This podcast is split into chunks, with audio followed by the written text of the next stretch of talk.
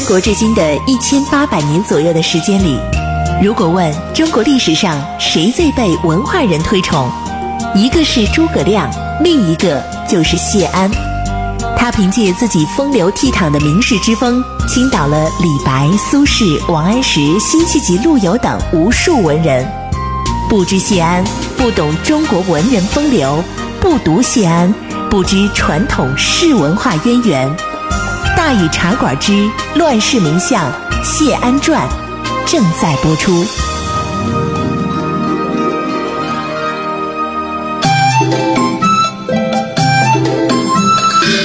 儿时风流无奈何，欲将赤骥换青鹅。不辞便送东山去，临老何人与唱歌？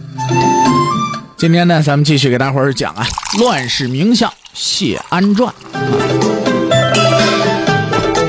昨天咱们说到哪儿呢？咱们说到白马堂这一回，这是首战告捷，那这是意义重大呀。北府兵出兵之前，差不多是人人为秦，都害怕前秦苻坚的军队。就算谢玄出征的时候，心里边说实在的也没底呢。但这一来呀，哎，打败了前秦最厉害的骑兵，还斩了他们的大将独颜。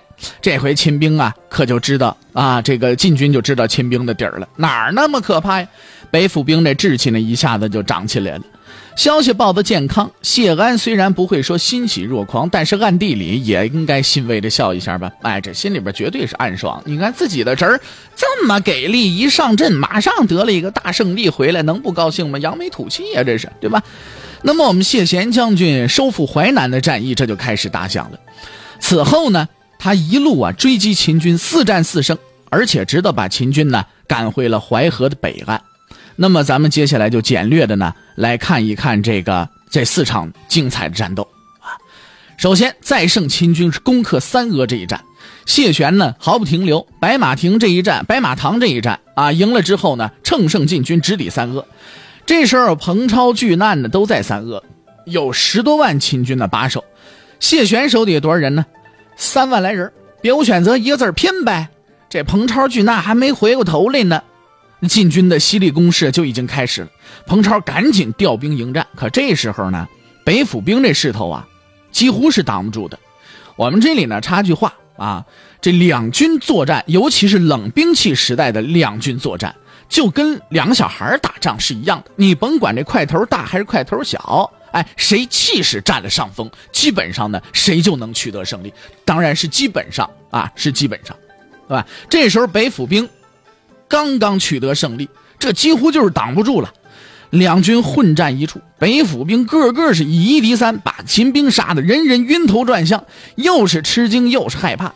你再想，真是打不过呀，打不过怎么办？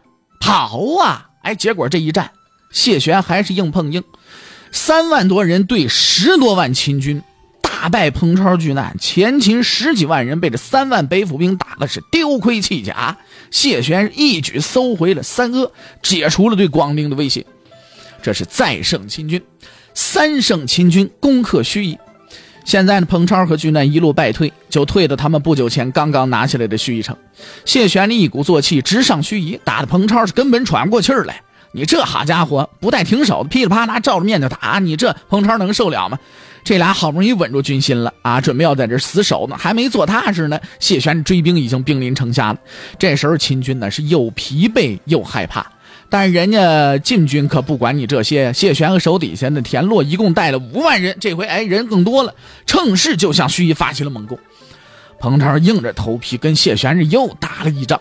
本来刚刚站住脚，打算要守住盱眙，所以就得打呀。结果这一仗又被杀的大败，全军士气呀已经落到谷底了，不至于闻风丧胆，可是也差不太多，继续的往后败退。现在淮南就只剩一据点了，就是淮阴，无路可走了，赶紧一路就往淮阴跑啊！这三胜秦军攻克盱眙，四胜秦军决战淮阴。谢玄一看现在局势行了，彭超在淮南就剩一淮阴了。对不对？秦兵虽然说还是不少，但已经被打的一点信心都没有了。基本上看见晋军来了就往后撤，这可是消灭他们的最好时候。于是呢，他就拿了一个主意，啊，什么主意呢？他派参军刘牢之领一路人马去攻打秦军在淮河上的浮航和白船，然后呢，又派都督诸葛侃带领水军夜里啊乘潮而上，烧掉了淮河上的桥。这是干嘛？切断秦军的退路。谢玄这是打定了主意要把秦军就消灭在淮河南岸。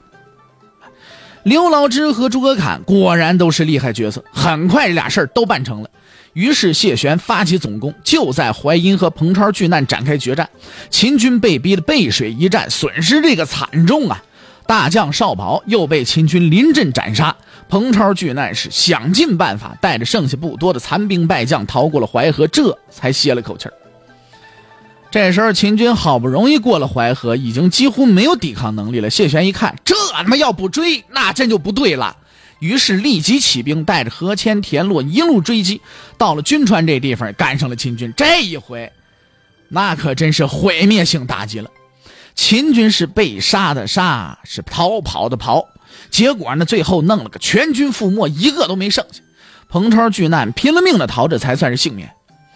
这里还出了件小事本来已经败得一塌糊涂，大伙儿别多说什么啦，一块回请罪吧。结果彭超巨难俩人就打起来了。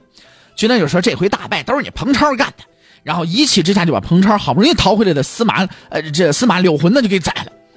这苻坚一听败得这么惨，这俩人还互相推诿，立刻勃然大怒，得了，把这俩人抓，推着囚车就去拘捕彭超，要把他抓到监狱里边。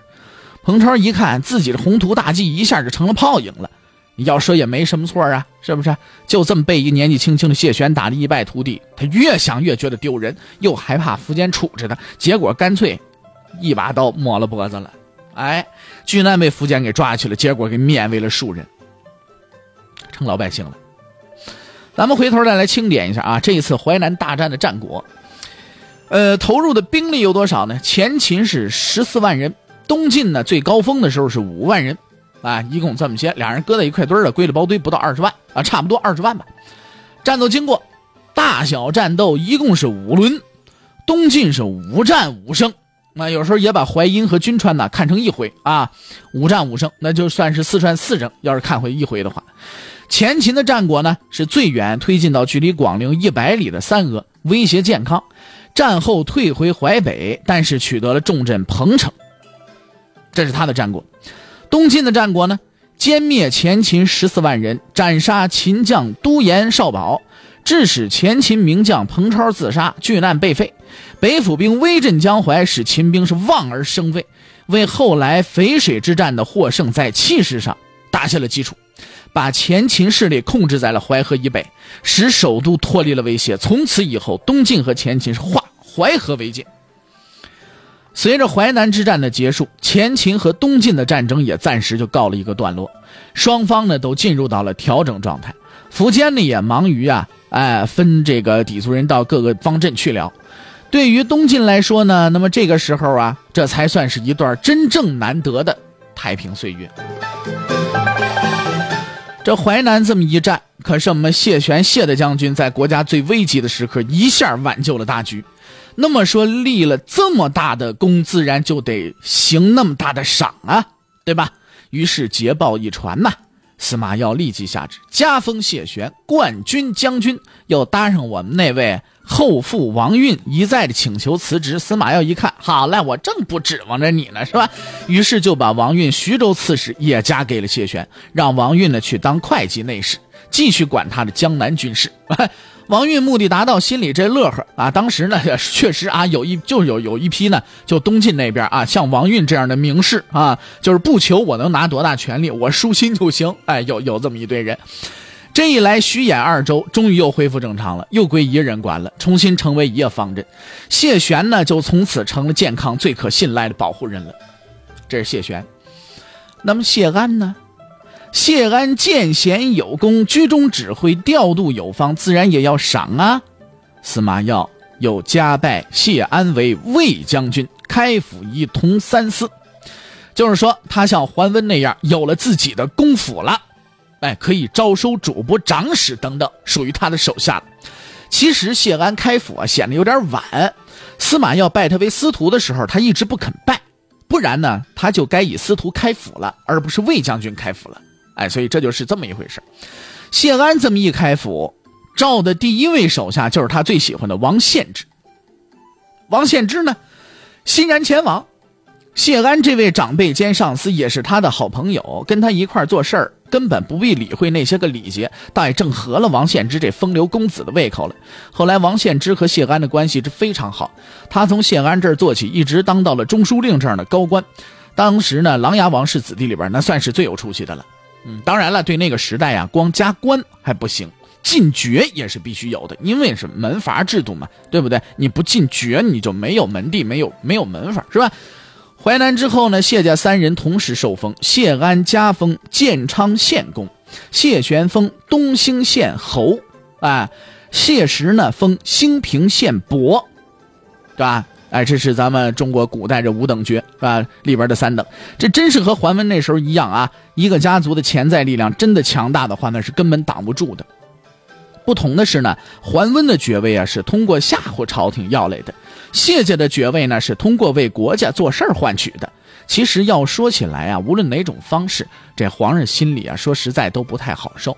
只不过呢，现在司马曜得依靠谢安，他得指着人家给他下蛋呢，对不对？所以啊，不得不给，甚至啊还有那么点讨好的味道。哎，还好谢安一向非常知趣儿，不会让他很难受。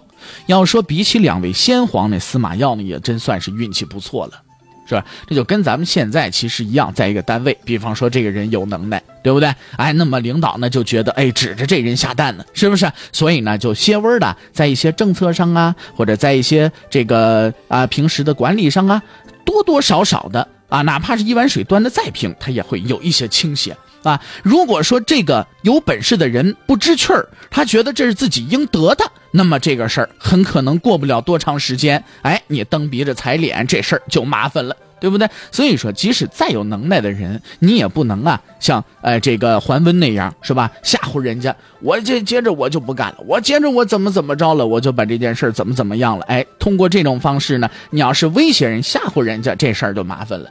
得像谢安这样，是吧？得知趣儿，是吧？你不能让领导难受，对不对？当然，咱们这是插这么两句话。那如果说四年前谢安录尚书事是开启了东晋的谢安时代的话。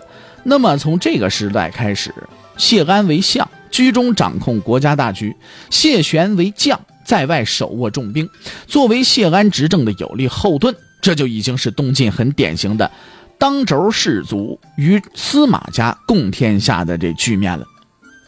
司马谢氏家族的辉煌和荣耀也接近极顶了，除了当皇上，没别的再当了。那么这个时期呢，对于东晋来说，就已经是。谢与马，这个马不是老马家，是司马家啊。谢与马共天下了。那既然是说一位被人们赞誉了一千多年的宰相，那么我们只说他的政治手段、气度胸襟还是不够的。对一位宰相来讲呢，还有很重要的一方面，那就是他到底有哪些政绩。对吧？这个宰相这个职位呢，相当于咱们现在国务院总理这么一个层次啊。他在任期间到底为国家、为老百姓做了哪些好事呢？那么这里呢，我们啊就准备来说一说谢安的治国大计。但是今天因为时间关系，就不多说了。谢安的治国大计，咱们在明天的节目里继续给大伙儿介绍。看一下时间，马上是半点广告。广告之后呢，是大禹茶馆之话说唐朝。广告之后，咱们再见。